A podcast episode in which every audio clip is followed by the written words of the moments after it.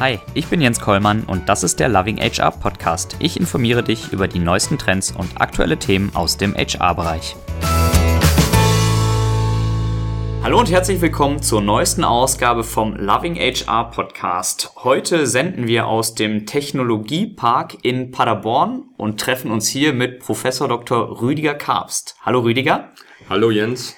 Ich freue mich sehr, dass wir da sein dürfen und uns heute mit dir unterhalten können. Die Freude ist ganz auf meiner Seite. Schön, dass du gekommen bist. Ja, ich hatte es nicht so weit von Bielefeld. Ne? Das äh, ging ganz gut heute Morgen. Die Straßen waren frei. Anfang des Jahres ähm, gefühlt ist das mit der Rush Hour noch nicht ganz so wild. Studenten sind auch noch nicht da. Genau, das Gebäude hier ist noch ziemlich leer, ne? Ja. Alle noch im Winterschlaf. Okay. Ähm, ja, Rüdiger, du lehrst an der Uni Paderborn International Business und zählst zu den ja, exponierten Vertretern des evidenzbasierten Personalmanagements, mhm. so kann man es, glaube ich, sagen. Dazu bist du Aufsichtsratsvorsitzender der HR- und Organisationsberatung HR Pepper. Mhm. Du bist begeisterter Förderer von Startups, ähm, mhm. machst das auch in deiner Funktion hier als Leiter des Technologiezentrums TechUp. Das heißt, du tanzt auf sehr, sehr vielen Hochzeiten mhm. und wurdest kürzlich auch zum wiederholten Male als einer der führenden 40 HR-Köpfe in Deutschland ausgezeichnet. Ich hoffe, ich habe das alles richtig zusammengefasst gerade.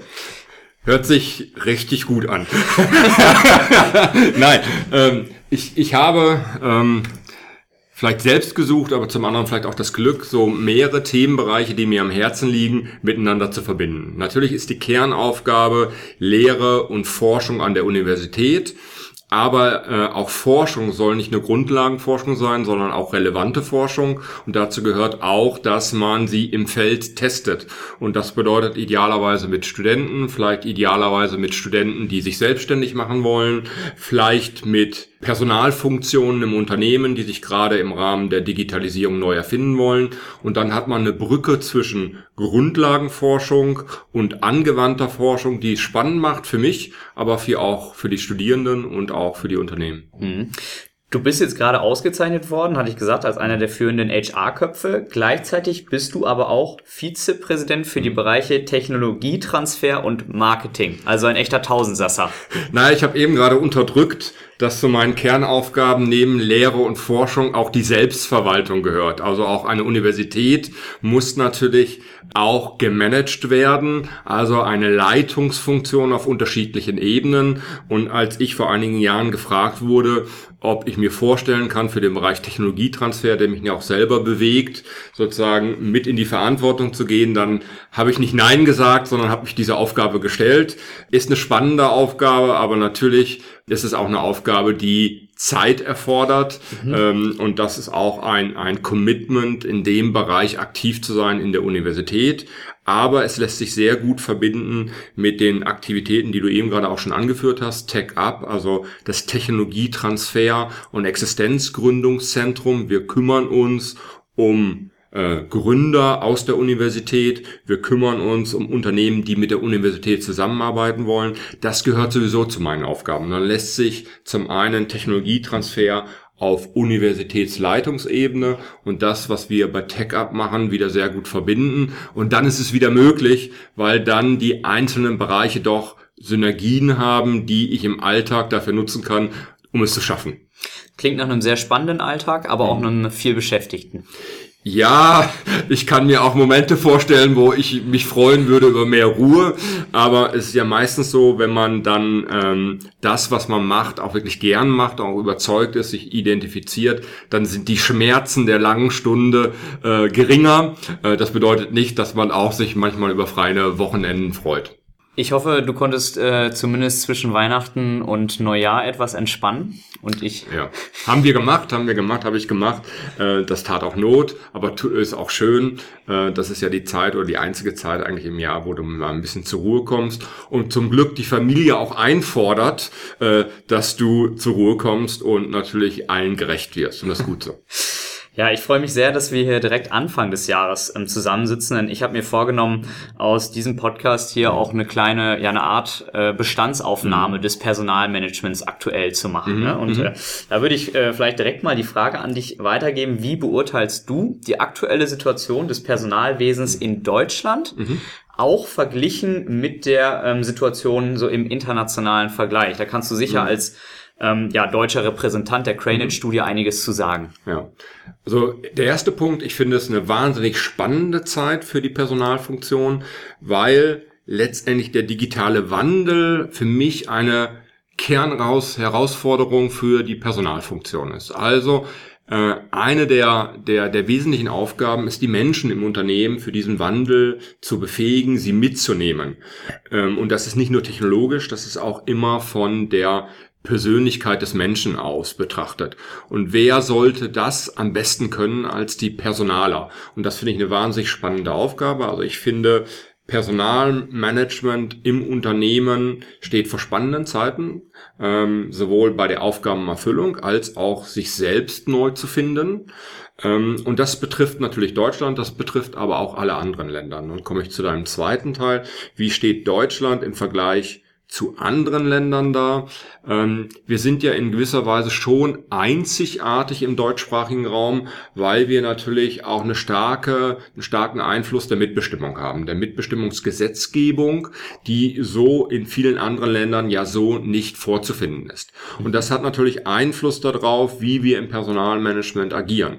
Das hat zum einen natürlich auch verlässliche Rahmenbedingungen und Stabilität, äh, auf der anderen Seite natürlich auch Einfluss auf die Funktion Nationen. Also während wir im angloamerikanischen äh, Bereich sehr viel Aktivitäten und Professionalisierung im Bereich der Rekrutierung finden, mhm. weil dort natürlich es deutlich einfacher ist, äh, sich in Phasen der äh, Instabilität von Personal zu trennen oder auch neues Personal an Bord zu holen, haben wir ja deutlich mehr Stabilität in der Belegschaft in, in Deutschland, so dass wir eigentlich im Bereich der Personalentwicklung deutlich mehr Hausaufgaben haben und auch dort deutlich professioneller sein müssen.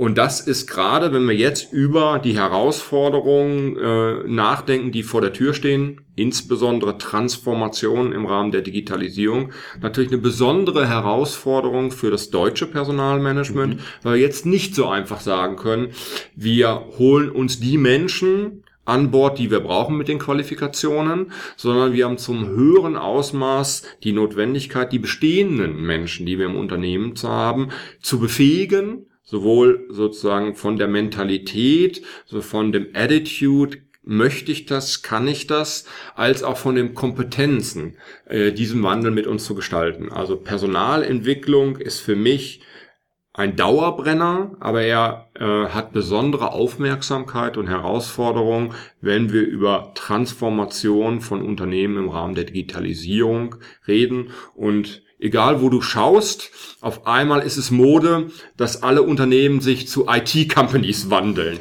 ähm, und das ist, äh, wenn man das von außen betrachtet und das mal glaubt, natürlich eine immense Herausforderung an die Personalentwicklung in diesen Unternehmen. Hm. Ich würde gerne die Brücke schlagen. Du hast einerseits IT-Unternehmen gerade angesprochen oder der Wunsch danach, IT-Unternehmen zu sein. Mhm. Ähm, vorher hast du schon ähm, kurz die Fluktuation erwähnt, mhm. die im angloamerikanischen äh, Raum höher ist als bei uns. Ich habe, ähm, glaube ich, gerade gestern oder vorgestern eine Übersicht gesehen über die durchschnittliche hm. Betriebszugehörigkeit von Mitarbeitern in den amerikanischen Technologieunternehmen, also. Facebook, Google, mhm. äh, Amazon, äh, Uber. Mhm. Und äh, Facebook war ganz oben. Also dort waren die Mitarbeiter durchschnittlich am längsten mit gut zwei Jahren mhm. und Uber war ganz unten mit gut einem Jahr durchschnittlicher Betriebszugehörigkeit. Äh, was ist so dein Empfinden? Wird es in Deutschland auch in die Richtung gehen? Ja. Ich meine, das sind natürlich für deutsche Verhältnisse sehr kurze Verweildauern. Ne? Also die, die überrascht uns jetzt nicht, aber sie sind schon besonders. Mhm. Ähm, ich glaube, dass wir, ich kenne jetzt die Zahlen nicht auswendig, müssten wir jetzt mal googeln, aber die Betriebszugehörigkeiten sind deutlich länger in Deutschland, aber sie nehmen ab tendenziell. Ne? Das ist auch schon zu sehen, dass äh, Betriebszugehörigkeiten, wie wir sie früher hatten, ich arbeite für ein Unternehmen, identifiziere mich mit diesem Unternehmen ähm, und nenne mich auch nach dem Unternehmen. Ne? Ich, ähm, das nimmt natürlich ab. Ähm, und das finde ich aber auch gut in gewisser Weise. Das muss ja nicht zwangsläufig mit einer geringeren Identifikation einhergehen, sondern es geht damit einher, dass man natürlich auch in jedem Unternehmen andere Erfahrungen sammelt. Und da ein Wechsel von Unternehmen zu Unternehmen, wenn er jetzt nicht immer sehr kurzfristig ist und mit ganz kurzen Verweildauern einhergeht, die einen eher skeptisch machen, kann ein Wechsel natürlich auch dazu führen, dass äh, Kompetenzen, sagen wir mal in einzelnen Branchen, ob es jetzt Logistik, Automobil ist, die vielleicht besonders weit schon sind mit der Digitalisierung, in andere Branchen, die nicht so weit sind, natürlich auch positive Knowledge Spillover Effekte hat. Also, dass man sagt, auch Personalwechsel kann Branchen, die bisher eher äh, hinterherlaufen, befähigen, schnell diese Transformation zu machen, weil man sich Mitarbeiter ins Boot holt, die besondere Kompetenzen haben und das schon mal ausgetestet haben. Ja, was glaubst du, inwiefern muss sich HR darauf einstellen oder vielleicht auch seine Prozesse mhm. umstellen? Also ich glaube, HR, also meine Sichtweise von Personalmanagement ist so, und das versuche ich schon seit einiger Zeit immer wieder in den Raum zu rufen, immer wenn ich Gelegenheit habe, ist eigentlich das Bild, dass wir uns natürlich über die letzten Jahre als Dauerbrenner mit HR Business Partner Modellen beschäftigt haben. Äh, für mich ist ähm, aber die Weiterentwicklung ein Modell in Richtung HR Intrapreneur, also unternehmerisch handelnde Personalfunktion. Ähm, und das ist für mich eigentlich dann auch die Verbindung zwischen äh, Personal, Innovation, Digitalisierung bis hin zu Startups. Also für mich ist die Rolle des Personals im, im Unternehmen eine Personalabteilung, die nicht strategisch, nur nicht nur strategische Themen sucht, um, ich übertreibe jetzt mal, Akzeptanz am Tisch zu bekommen, mhm sondern die eigengetrieben die Herausforderungen des Unternehmens in Digitalisierung erkennt und ähm, die Mitarbeiter befähigt, unternehmerischer zu handeln und selber sich auch unternehmerischer positioniert, sowohl mit der sozusagen Einstellung der Menschen in der Personalfunktion als auch mit den Angeboten, die die Personalfunktion im Unternehmen erbringt. Also ein ein, ein Intrapreneur im Unternehmen. Ähm, und das wäre für mich das Idealbild einer zukunftsfähigen Personalabteilung, die sich zwar irgendwo auf dem Weg zum HR Business Partner gemacht hat, das ist für mich aber manchmal zu strategisch und zu sehr herbeigeredete, nicht falsch verstehen, mhm. sondern ich möchte eigentlich, dass ähm, eine Personalabteilung eigene Erfahrung sammelt als Intrapreneur und auch mit Methoden arbeitet, die wir genau aus dem Bereich kennen. Lean Startup und andere, also mit Methoden und mit dem Mut, ihre eigenen Leistungen neu zu überdenken, äh, verrücktere Personalleistungen anbietet, die aber am internen Kunden frühzeitig validiert. Mhm.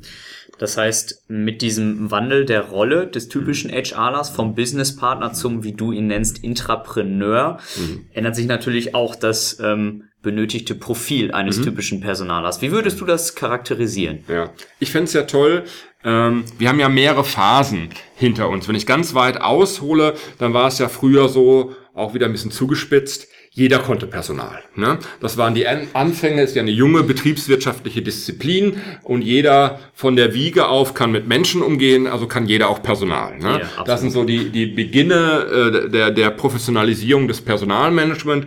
Irgendwann haben wir gesagt, na ja, ähm, außer Menschen zu lieben gehört noch ein bisschen mehr dazu, äh, zugespitzt formuliert und dadurch hat sich eine Professionalisierung der Personalfunktion ergeben, dass wir auch sozusagen interne Karrierepfade in der Personalfunktion hatten. Das führte einfach dazu, dass man wie bei anderen Funktionsbereichen einfach seine Kernkompetenzen, seine Tools, seine Prozesse natürlich professioneller auf den Weg geben konnte. Das war der nächste Entwicklungsschritt. Das führt aber auch dazu und auch wieder ein bisschen überspitzt, dass man ähm, die Werkzeugbox einer Personalfunktion von einem Unternehmen ins andere verschieben konnte und man merkt gar nicht, in welchem Unternehmen man ist. Also eine Gefahr der letztendlich relativ businessunabhängigen Entwicklung von Werkzeugen im Personalmanagement. Und das ist für mich die derzeitige Herausforderung, dass man sagt, na jetzt müssen wir äh, deutlich mehr ins Business rein. Deswegen gibt's ja auch HR-Business-Partner-Modelle, äh, weil man das erkannt hat. Und ähm, der nächste Schritt ist dann wirklich sozusagen nicht nur aus einem ähm, aus einem Modell der Schwäche heraus zu sagen, jetzt müssen wir so agieren, sondern einem, aus einer Überzeugung heraus zu sagen, wir möchten als Personalabteilung äh, eigentlich an der Spitze der Transformation stehen. Wir sind auch selber davon überzeugt.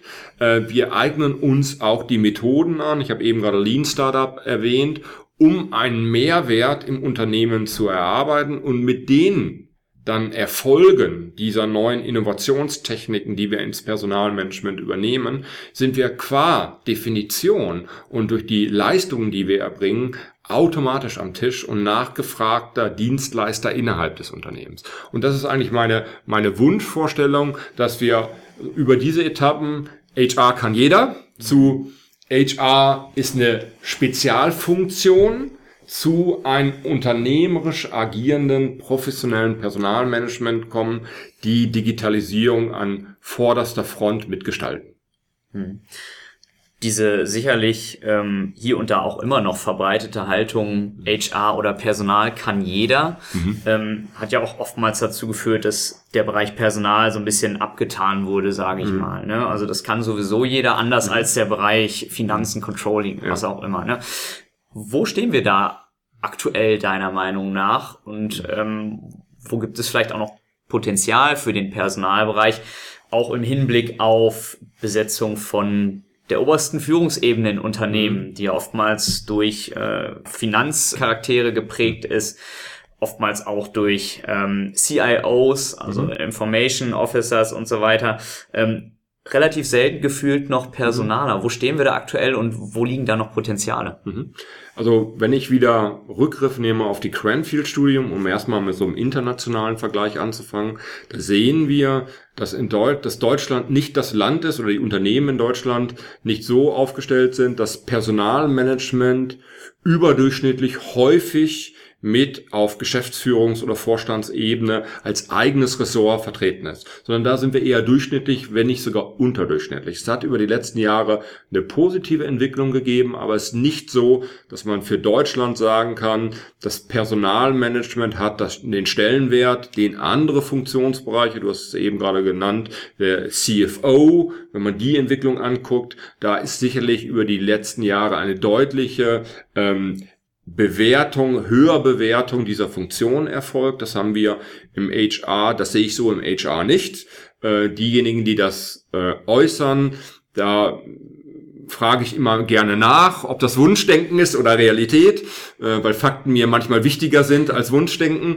Ähm, und der aktuelle Trend, du hast eben gerade auch gesagt, ist eigentlich in Richtung CIO, dass man sagt, die Herausforderung ist Digitalisierung und ähm, wie verankern wir eigentlich diese Innovationsbaustelle, Digitalisierungsbaustelle im äh, Unternehmen und dazu gehört in der Regel auch eine Verankerung in der Führungsebene, so dass man auch sieht, der nächste Trend ist ein CEO, also CIO und nicht ein Chief HR Officer.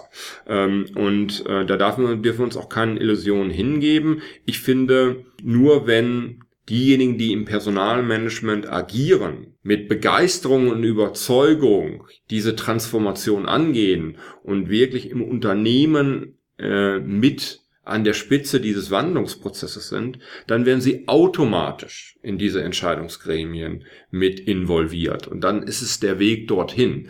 Aber es ist kein Automatismus.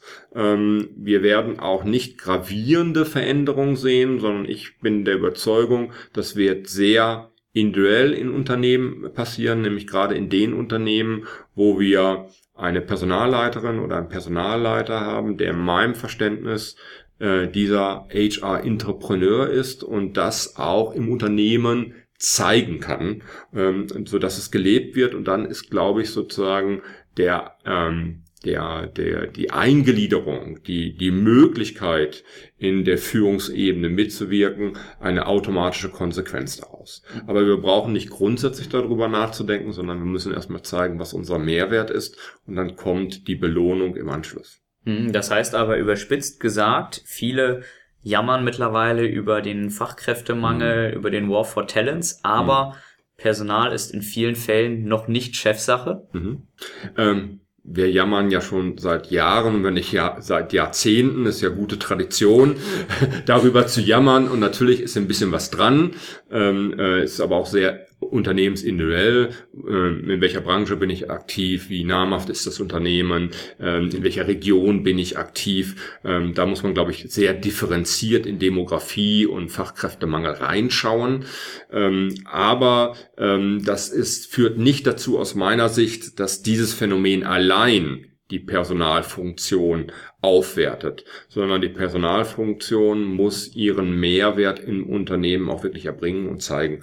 Ähm, dann würde eine Konsequenz aus meiner Sicht erfolgen. Mhm.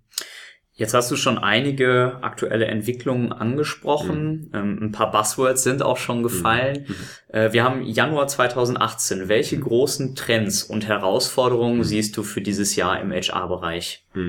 Eigentlich habe ich es eben gerade schon so ein bisschen vorweggenommen. Also Transformation ist für mich äh, die wesentliche Herausforderung. Das kannst du auch Agilität nennen, das kannst du auch Digitalisierung nennen, das kannst du Industrie 4.0 nennen, das kannst du Internet der Dinge nennen. Ich glaube, alle diese Begriffe bedeuten eigentlich, dass Unternehmen durch die technologische Veränderung in schnelleren Zyklen sich transformieren müssen, sich neu erfinden müssen. Und das hat ähm, deutliche Konsequenzen für die Menschen, die wir benötigen, für deren Kompetenzen. Ähm, insgesamt für das Unternehmen, aber insbesondere dann auch für die Personalfunktion, die ja im klassischen Sinne genau diese Menschen zur richtigen Zeit am richtigen Ort mit richtigen Qualifikationen zur Verfügung stellen sollte und äh, müsste. Und deswegen ist für mich, wenn ich es jetzt in einem Wort formuliere Digitalisierung und die damit einhergehenden neuen Geschäftsmodelle die wesentliche Herausforderung auf Unternehmensebene insgesamt, aber auch insbesondere für das Personalmanagement. Und da würde ich mir einfach wünschen, dass Personalmanagement nicht nur Erfüllungsgehilfe ist und nachgeordnet agiert, sondern wirklich mit zu den Gestaltern im Unternehmen dieses Transformationsprozesses gehört. Das wäre für mich der Wunsch und daran arbeiten wir auch, wenn wir mit Unternehmen zusammenarbeiten. Da arbeiten wir natürlich mit der Geschäftsführung zusammen, wir arbeiten natürlich mit dem Innovationsmanagement zusammen, aber wir arbeiten auch gerne mit der Personalfunktion zusammen. Ähm, und wenn es uns gelingt, mit diesen drei äh, Bereichen zusammenarbeiten, dann haben wir am meisten Spaß, weil wir am meisten bewegen können. Hm. Du sagtest gerade, für dich steht Digitalisierung dementsprechend auf Platz eins. Mhm. Ähm, in der letzten Crynet-Studie, da ähm, kam Digitalisierung, glaube ich, auf Platz vier mhm. bei den äh, befragten Personen. Äh, was heißt das? Äh, ist die Digitalisierung, ist das Bewusstsein für die Digitalisierung beim typischen Personaler noch nicht angekommen? Mhm. Also zum einen zeigt es den Handlungsbedarf auf, den wir haben. Ähm, zum anderen ist immer die Frage, ähm, was bewegt mich momentan im Tagesgeschäft und dann ist natürlich die operative Aufgabe, die ich lösen muss im Tagesgeschäft, vielleicht die, die mich am meisten schmerzt gerade eben. Äh, eine zweite Möglichkeit könnte sein, dass natürlich alle über Digitalisierung reden, aber die wenigsten haben einen Werkzeugkoffer, der funktioniert. Also Lösungen, wie es im Unternehmen funktioniert. Und wenn du keine Lösungen hast, dann ziehst du dich natürlich auch, das zu stark auf die Agenda zu setzen. Und ich glaube, das ist ja ähm, eine der, der wesentlichen Herausforderungen, dass sowohl Unternehmen für sich eine Strategie finden, aber auch Maßnahmen etablieren, wie sie mit diesen Herausforderungen der Digitalisierung umgeht, auf der anderen Seite, dass es Dienstleister gibt, unterschiedlicher Couleur, die auch einen Werkzeugkoffer dafür entwickeln, um Unternehmen zu helfen. Viele Dinge muss man ja nicht jedes Mal neu erfinden.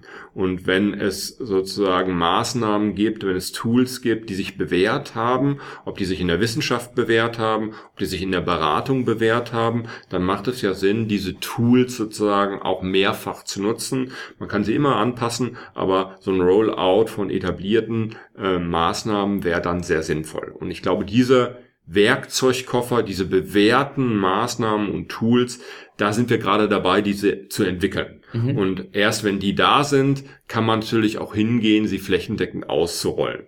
Ähm, das könnte eine weitere Erklärung sein. Mhm.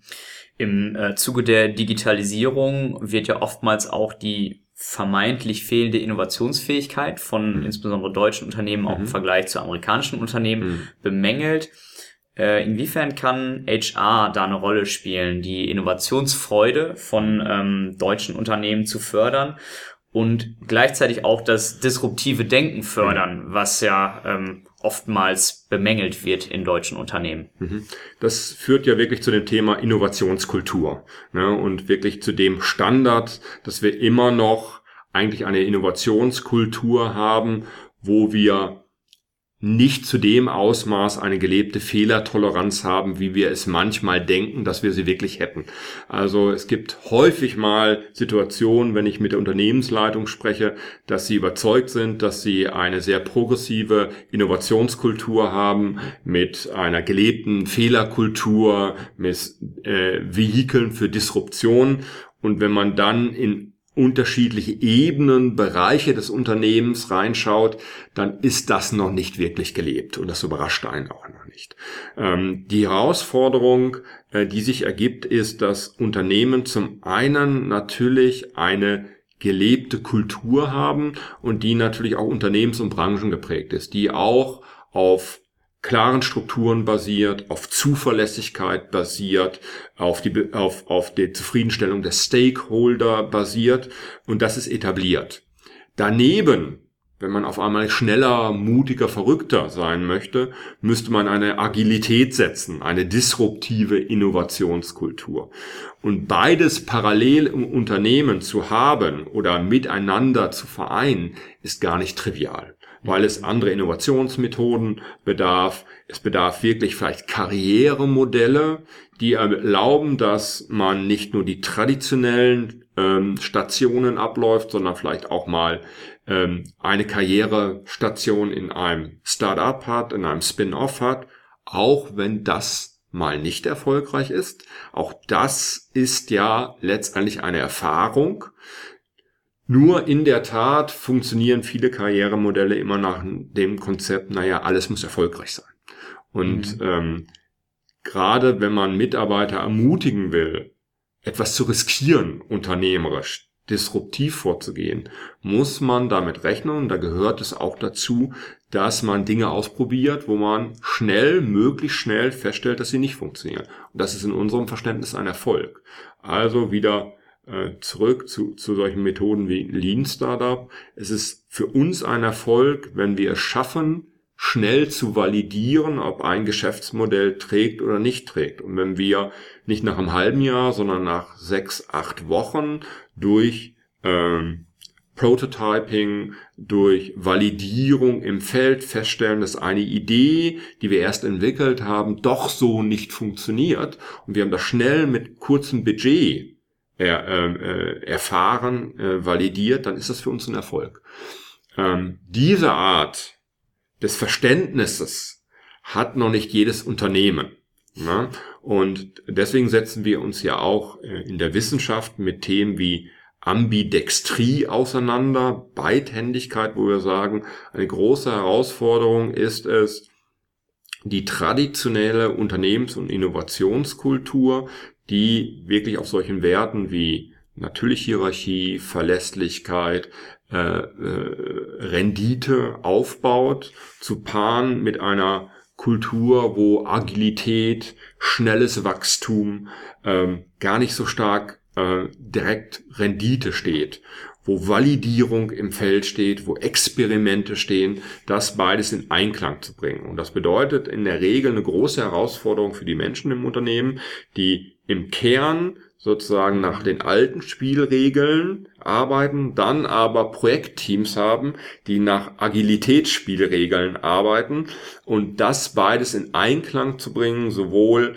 von den Kompetenzen, von den Kapazitäten, aber auch von den Entscheidungen, ist, glaube ich, eine große Herausforderung für Unternehmen. Und das ist eigentlich momentan ähm, das attraktivste Experimentierfeld und Labor für uns, als Wissenschaftler, wenn wir die Chance bekommen, genau solche Experimente mit Unternehmen durchzuführen, weil wir dann sozusagen im Unternehmen ganz neue Dinge bewegen und sie als Wissenschaftler auch begleiten, unsere äh, Empirie, unsere Statistik darüber laufen lassen, um zu, zu sehen, welche der Maßnahmen, die wir dann als Treatments umsetzen, als gesteuerte Experimente umsetzen, wirken sich denn wie aus? Und da kommt dann wieder der Wissenschaftler in uns durch und sagt, na, ist ja toll, dass wir das mit Unternehmen machen können. Und es ist noch schöner, dass wir dann die Daten haben, um wirklich als Wissenschaftler zu evaluieren,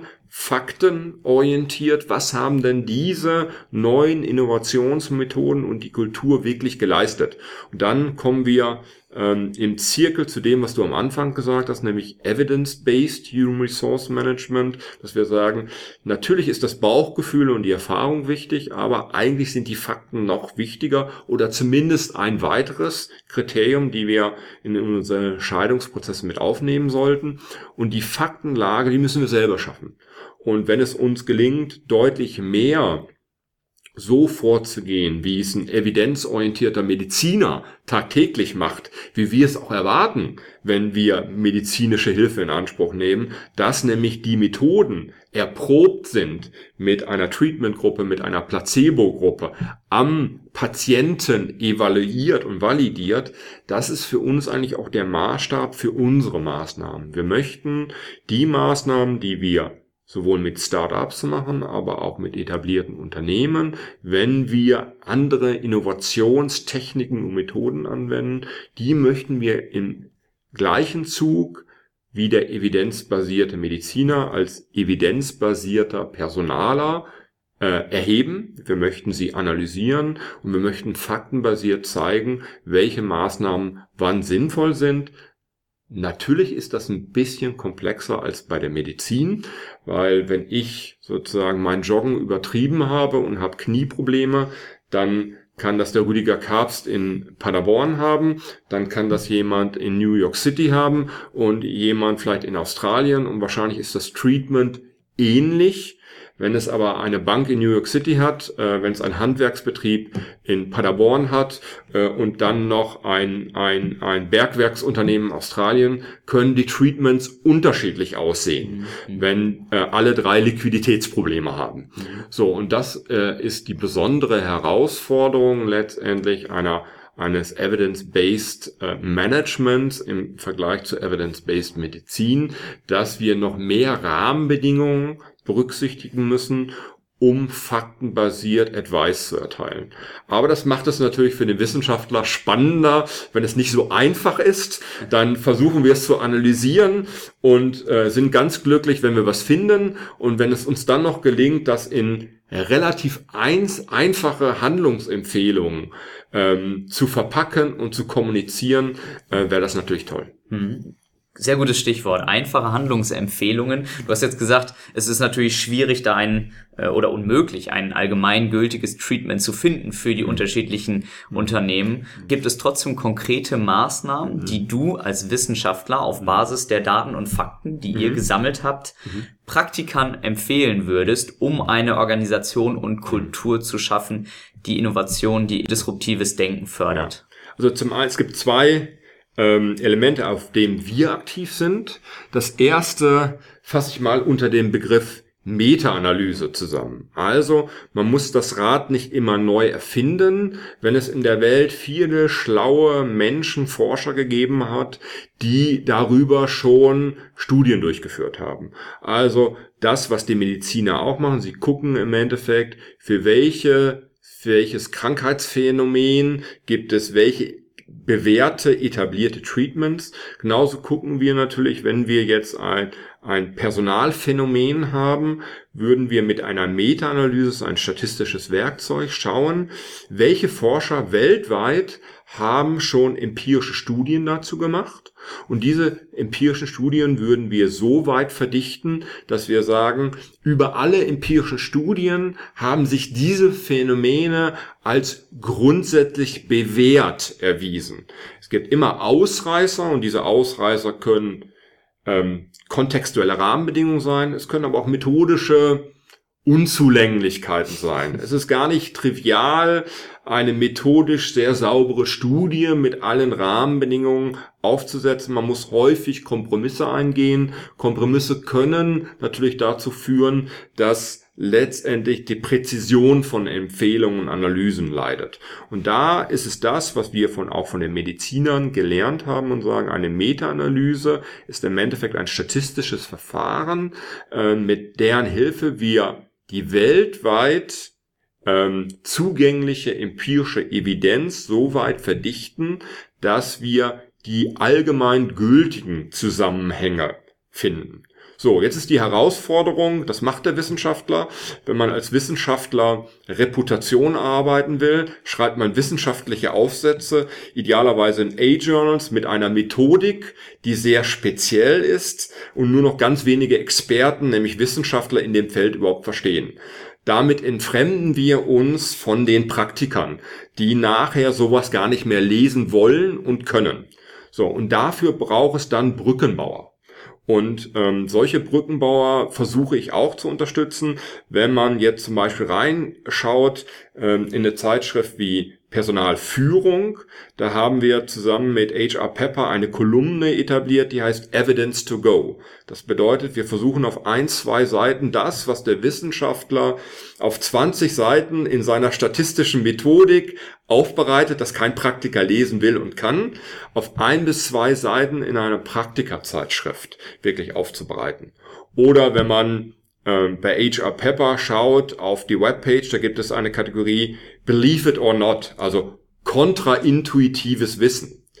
Oder wenn man noch weiter geht, ähm, wenn man äh, die Zeitschrift Personal Quarterly nimmt. Jetzt mache ich ein bisschen Eigenwerbung, weil ich da Herausgeber, Mitherausgeber bin, in meiner Position als geschäftsführender Herausgeber. Unser Anliegen ist es ja in der Personal Quarterly genau evidenzbasiertes Personalmanagement für Praktiker zu kommunizieren. Also insbesondere Wissenschaftler zu motivieren, ihre wissenschaftliche Erkenntnis so zu kommunizieren und aufzubereiten, dass sie für den Praktiker einfach verständlich und lesbar sind und selber auch Experimente durchzuführen und dort zu publizieren. So, Schleife, erster Baustein ist wirklich sozusagen Meta-Analyse für, für die Wissenschaft, idealerweise aber so aufbereitet, ob es jetzt Personal Quarterly ist, ob es Personalführung ist, ob es Evidence to Go oder Believe it or not ist, dass es der Praktiker versteht. Zweiter Baustein sind Experimente selber machen. Ja, und da kommen wir wieder äh, zu dem Teil, ähm, den wir hier an der Uni haben. Unsere Garage 33 ist ja unser Experimentierlabor, wo wir mit Startups zusammenarbeiten, wo wir aber auch mit Unternehmen unserer Region, Oetker, Miele, Bendler, Heller, Wortmann, Gea zusammenarbeiten, über mehrere Jahre äh, zusammen Innovations-Rollouts machen über das gesamte Unternehmen und wo wir mit dem Innovationsmanagement, mit der Businessfunktion, mit der Personalabteilung zusammenarbeiten und Experimente machen.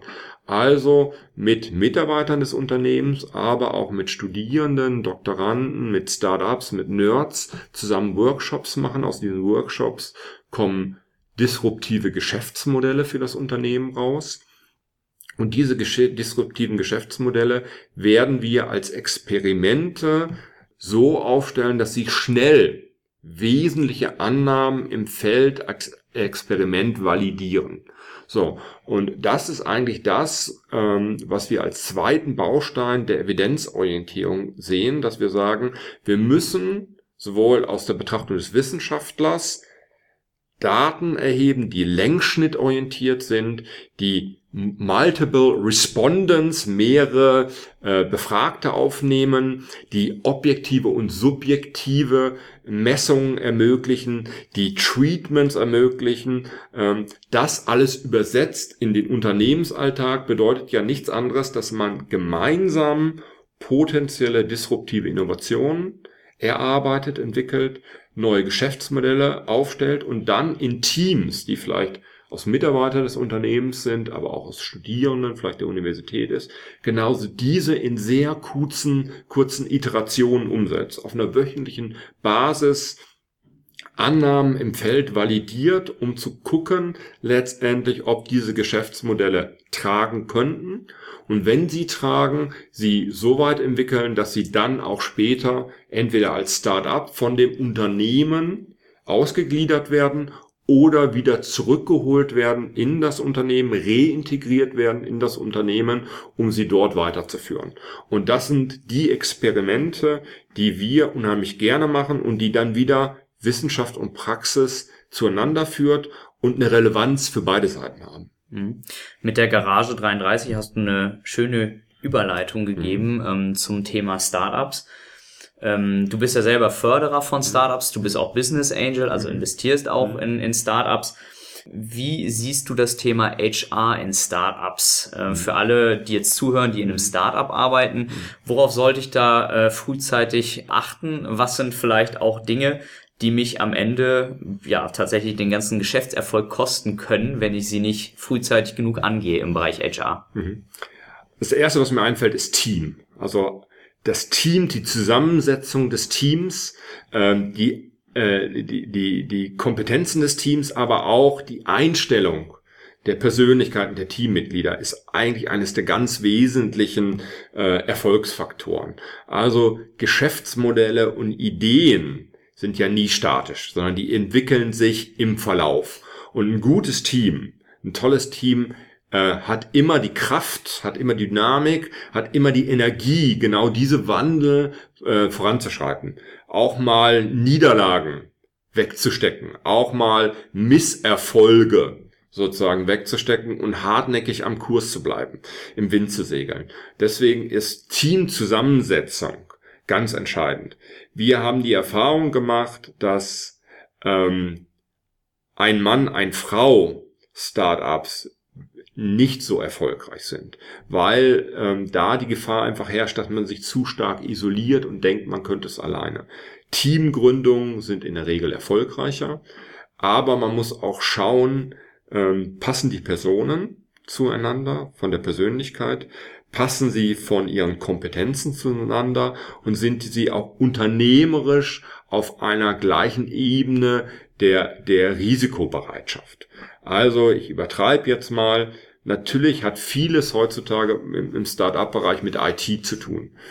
Aber es reicht jetzt nicht, fünf ITler in den Raum zu sperren und sich äh, sie sich austoben zu lassen. Da kommen wunderbare, tolle, komplexe Lösungen raus, die diesen IT-Lern gefällt. Das bedeutet aber nicht, dass sie im Markt gefallen und dass sie irgendeinen Vertriebler haben, der sie im Markt auch positionieren kann. Also auch die Komplementarität von solchen äh, Fähigkeiten ist wichtig. Andersrum, ähm, wenn du nur Vertriebler hast und musst die ganzen Kompetenzen einkaufen, im IT-Bereich, in anderen Bereichen, kann das auch zu Abhängigkeiten führen, die man in einer Phase, wo man viel verändert, eigentlich auch nicht gern haben möchte. Also Kompetenzen müssen komplementär zueinander mhm. passen und das Team muss ähm, so zueinander passen, dass sie ähm, bei gutem Wetter und bei schlechtem Wetter auf Kurs bleiben. Und das bedeutet nicht immer, dass ähm, die besten Freunde die besten Resultate erzielen, weil Freundschaft kann ja auch dazu führen, dass man sich Dinge nicht sagt, die eigentlich auf den Tisch gehören. Also es ist eher darum, äh, in der Sache sehr offen miteinander zu sein. Deswegen ist Teamzusammensetzung am Anfang unheimlich wichtig aus meiner Sicht. Ähm, wenn man weitergeht, dann ähm, sind viele Modelle ja heute sehr starke Wachstumsmodelle. Das bedeutet im Gegensatz zu früher, wo man deutlich mehr endogen aus sich heraus langsam gewachsen ist, werden wir jetzt viele Geschäftsmodelle haben, die über Venture-Kapital finanziert werden. Und bei Venture-Kapital ähm, werden Erwartungen ganz anderer Natur geäußert. Also man muss skalieren können, man muss mit einer gewissen Dynamik wachsen können. Das sehen wir auch hier. Wir haben ähm, seit, jetzt haben wir ja 2018, seit 2017 einen Venture-Fonds, den Technologiefonds OWL Ostwestfalen-Lippe hier, der äh, mit einem zweistelligen Millionenbetrag Startups in Startups investiert. Und für die sind natürlich skalierbare Geschäftsmodelle mit Visionen ganz entscheidend, um zu investieren. Das bedeutet aber, wir müssen eine Wachstumsfantasie haben. Das bedeutet irgendwann, dass wir relativ schnell und relativ zügig Menschen finden müssen, die dann dieses Unternehmenswachstum auch mit begleiten. Also in Phasen sehr schnell, sehr gut rekrutieren müssen. Und dann kommt wirklich äh, Employer Branding und Rekrutierung hinzu. Und da kann man ja nicht traditionell vorgehen. Da ist man ja kein etabliertes DAX-Unternehmen, das aufgrund sozusagen einer bestehenden Reputation sich Menschen ins Haus holt. Vielleicht will man auch gar nicht die Menschen, die sich bei einem etablierten DAX-Unternehmen bewerben, in einem Startup haben, weil das ja eigentlich diejenigen sind, die sich in ein sicheres Nest setzen wollen. Mhm. Sondern man will ja eigentlich die, für die sozusagen Verdienst am Anfang, Reputation am Anfang nicht so wichtig ist, sondern eine spannende Herausforderung. So, und dann kommt Rekrutierung dazu, dass man wirklich die Menschen findet, die es spannend finden, so ein Startup mit äh, hochzuziehen in so einer noch chaotischen Struktur für vielleicht unterdurchschnittliches Geld erstmal zu arbeiten, mit einer Perspektive etwas hochzuziehen, mit dem man sich identifiziert, vielleicht mit einer Perspektive auch dann ähm, Anteile am Unternehmen unter gewissen Rahmenbedingungen zu bekommen, also die Menschen möchte man rekrutieren. Und die möchte man finden ähm, und das ist eine große Herausforderung. Und dann führt es gleichzeitig dazu, dass man entsprechende Vergütungsmodelle anbietet. Also das, die sehen in der Regel nicht so aus, dass man wettbewerbsfähig ist mit normalen DAX-Gehältern, sondern dass man eigentlich erst liquiditätsarm ist, weniger zahlt mit einer Perspektive auf eine Beteiligung. Und das mhm. bedeutet ganz andere Vergütungsmodelle, ähm, ganz andere Modelle der Identifikation mit dem Startup. Und das finden wir auch unheimlich spannend. Und das ist so die nächste Herausforderung. Also wie schaffe ich dieses schnelle Wachstum, wo ich dann schnell Mitarbeiter an Bord hole, die unternehmerisch agieren, die etwas bewegen wollen, die aber auch die Kompetenzen haben. Ähm, und das wird immer schwieriger. Ich meine, momentan ist es ja so, dass alle meinen, nach Berlin rennen zu müssen, weil es hip ist. Ähm, wenn man genau reinschaut, ist der War for Talents äh, für ITler in Berlin so massiv mittlerweile, dass man eigentlich nur noch ganz wenigen Startups, zumindest aus meiner Sicht, raten kann, sozusagen in Berlin groß zu wachsen, weil man mit den Zalandos und den Rocket Internets äh, im Wettbewerb um die fähigsten Talente steht in Berlin ähm, und in der Regel nicht das Gleiche bieten kann. Und da freue ich mich über Standorte in Ostwestfalen-Lippe, ob das jetzt Paderborn, Bielefeld äh, oder andere Standorte sind, wo dieser War for Talents noch nicht so ausgeprägt ist. Mhm. Und wo es hier schon als Startup noch einfacher ist, insbesondere auch aus den Hochschulen fähige junge Menschen zu rekrutieren, die genau diese Kompetenzen mitbringen. Und wenn wir dann noch in unsere Region, jetzt mache ich ein bisschen Werbung für unsere Region, solange du mich nicht unterbrichst. Alles gut. ist ja Ostwestfalen-Lippe eine Region, wo wir viel äh, familienorientierte, geführte Unternehmen haben, wo wir Industrie haben und wo wir gerade solche Themen wie IoT, Internet der Dinge, Industrie 4.0 total gut bespielen können, auch im Segment ähm, der Startups, wo wir ein Spitzencluster haben, Industrie 4.0, wo wir ein Fraunhofer Institut haben, wo wir digitale Modellregion sind, wo wir über alle Hochschulen 66.000 Studierende haben, auch mit einer starken Ausrichtung auf IT, auf Ingenieurwesen und ähm, das ist ein Potenzial, ähm, das wir auch für die Startups nutzen können. Und wo wir dann aus meiner Sicht auch ein Asset haben, weil in dem Bereich wir dann doch etwas bieten können, was andere Standorte nicht bieten können, die vielleicht im Bereich E-Commerce ganz anders aufgestellt sind. Natürlich ist der Berlin ganz anders aufgestellt, aber wenn ich jetzt als Startup im Bereich IoT gründen möchte, dann würde ich sagen, hey, da sind wir gar nicht so schlecht. Mhm. Da sind wir so ein, ein, Hidden Champion, den man noch entdecken muss. Eine Region voller Hidden Champions. Ja. Ja, also wir hatten, ähm, wir hatten Team, wir hatten Recruiting, wir hatten Vergütung, wir hatten jetzt auch noch Region. Ja. Wie sieht's aus mit der HR-Organisation? Worauf ja. muss ich da achten als Startup? Gerade vielleicht auch, wenn ich relativ schnell wachse. Mhm. Ja, in den ersten Phasen wirst du ja keine wirklich äh, HR-Funktion haben, sondern dann werden das die Gründer machen. Äh, danach wird es irgendwo bei dem landen, der für das finanzielle und kaufmännische zuständig ist. Aber natürlich im Wachstum wirst du irgendwann an die Grenzen kommen, was man als Gründer noch persönlich alles äh, managen kann und gestalten kann. Und da wäre mein Tipp, auch über alle Funktionsbereiche, aber insbesondere auch Personal, rechtzeitig Strukturen zu schaffen.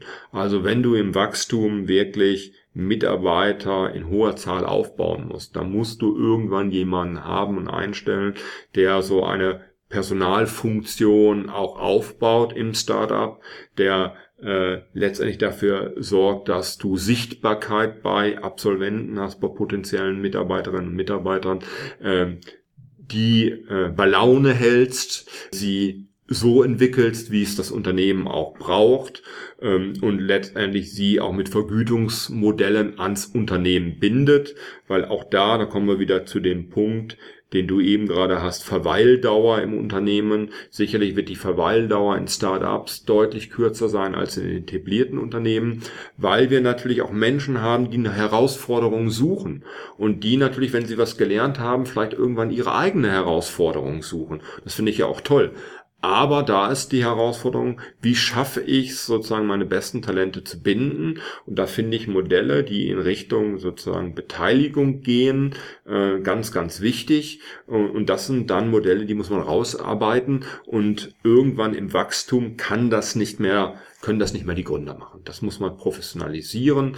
Und dafür braucht man dann irgendwann eine Personalfunktionen, die dann aber hoffentlich und mit Sicherheit deutlich unternehmerisch aktiv ist und dann mein Idealbild von einem HR-Intrapreneur entspricht, mhm. weil sie da in einer, äh, in einer Institution, in einem Startup arbeiten, wo alle Mitarbeiter noch sehr unternehmerisch, quirlig unterwegs sind.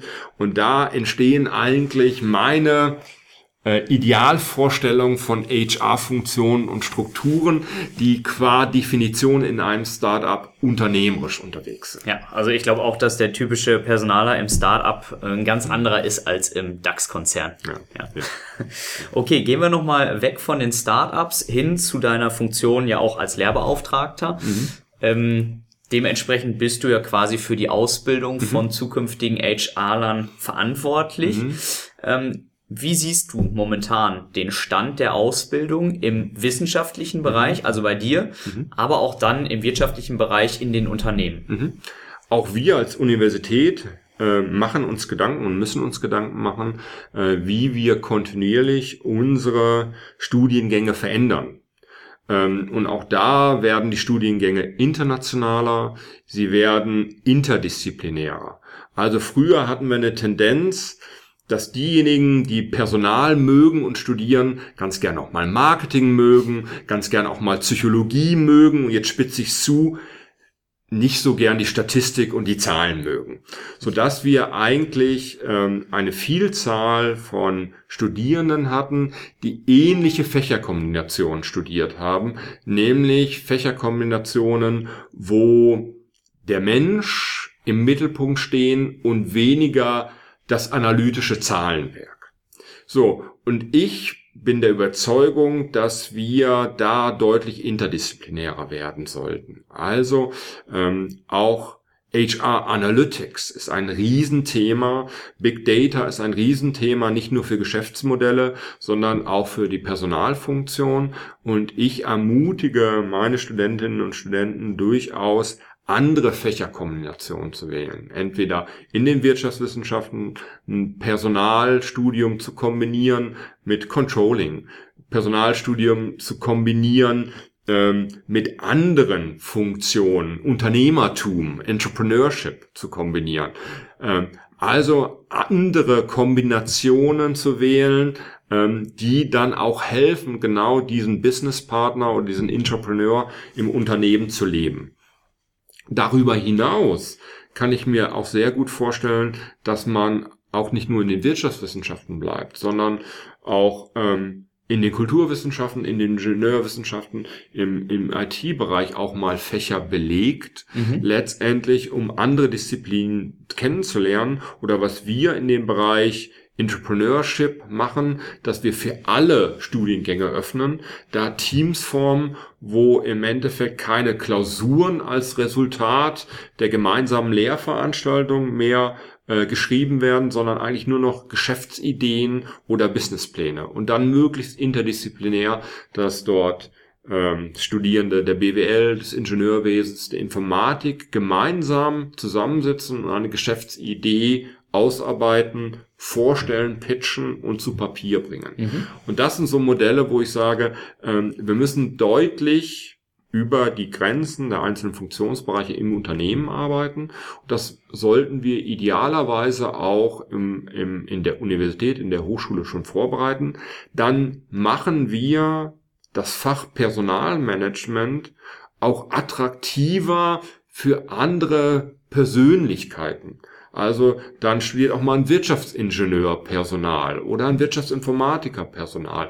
Und dadurch haben wir auch andere Persönlichkeiten im Personalmanagement, die nachher auch sowas wie äh, People Analytics lieben und gerne machen. Mhm. Ähm, und dadurch bereichern wir unsere Funktion. Und das bedeutet, dann würden wir, um, um, um dann das fortzuführen, auch den Unternehmen Absolventen vorbereiten, die genau solche neuen Funktionen äh, People Analytics, HR Controlling, Schnittstelle zum Innovationsmanagement auch gerne machen und dafür qualifiziert sind, weil das aus meiner Sicht sozusagen die Personalfunktion im Verständnis eines HR Entrepreneurs auch braucht. Also das bedeutet, ich sehe Herausforderungen an den Hochschulen, mhm. dass wir unsere Studiengänge anders den aktuellen Hervor äh, Erfordernissen auch anpassen, sie interdisziplinär aufstellen, sie international aufstellen. Ich sehe aber auch die, die, das Erfordernis, dass wir nicht nur in traditionellen Aufgabenbereichen Beschaffung, Entwicklung, Vergütung denken, sondern dass wir uns auch Gedanken machen im Unternehmen, ähm, was bedeutet Big Data denn für die Personalfunktion? Was bedeutet denn People Analytics? Was bedeutet denn unternehmerisch zu handeln und Innovationsmethoden zu etablieren? Und dass sich daraus dann zum einen eine andere Toolbox für die Personalfunktion ergibt, aber vielleicht auch manchmal eine andere Einstellung und eine andere Sichtweise, wie die Personalerin und der Personaler die eigene Funktion wahrnimmt. Ne? Nicht nur als Spezialfunktion, sondern als sehr stark kooperative Funktion im Unternehmen. Hm, das heißt, im wissenschaftlichen Bereich internationaler, interdisziplinärer mhm. arbeiten. Mhm. Was können denn Unternehmen auch tun, um die zukünftige Generation an HR-Lern auf die veränderten Rahmenbedingungen vorzubereiten? Mhm.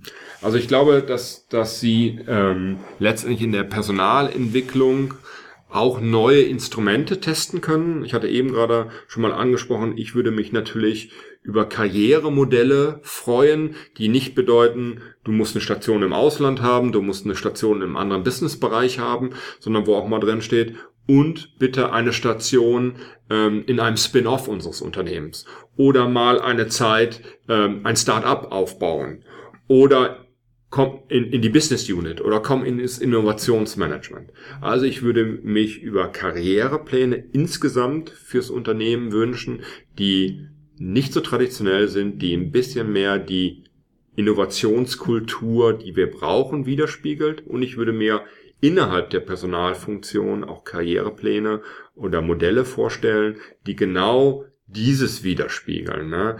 Natürlich eine Professionalisierung des der Kompetenzen der Personaler, aber auch sozusagen Stationen auch für einen Personaler im Business. Stationen auch für einen Personaler in einem Spin-off oder Startup.